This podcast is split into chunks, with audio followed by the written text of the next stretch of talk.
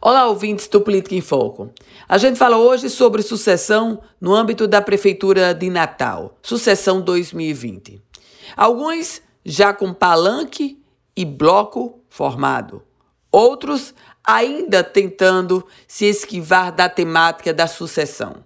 Na prática, o prefeito Álvaro Dias, filiado ao MDB e a gente sabe candidato à reeleição, ainda não assume a candidatura.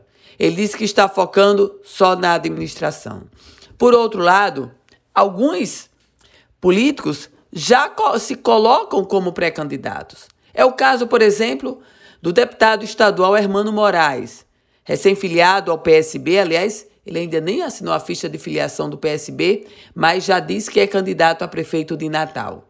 O deputado Kelpis Lima, esse é candidato a, já se lançou como candidato há quatro anos. Quando a, a eleição de Natal passada terminou, ele já se colocava como candidato.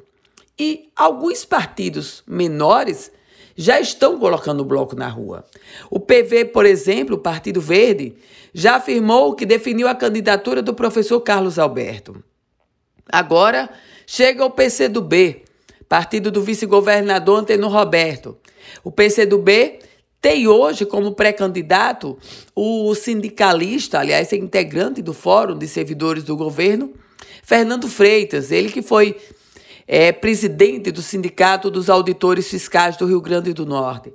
O PT, o partido da governadora Fátima Bezerra, só diz que vai ter candidato, mas ainda não definiu o nome. São situações individuais dos partidos que constroem ou podem não ajudar a construir a sucessão de 2020 no âmbito da legenda.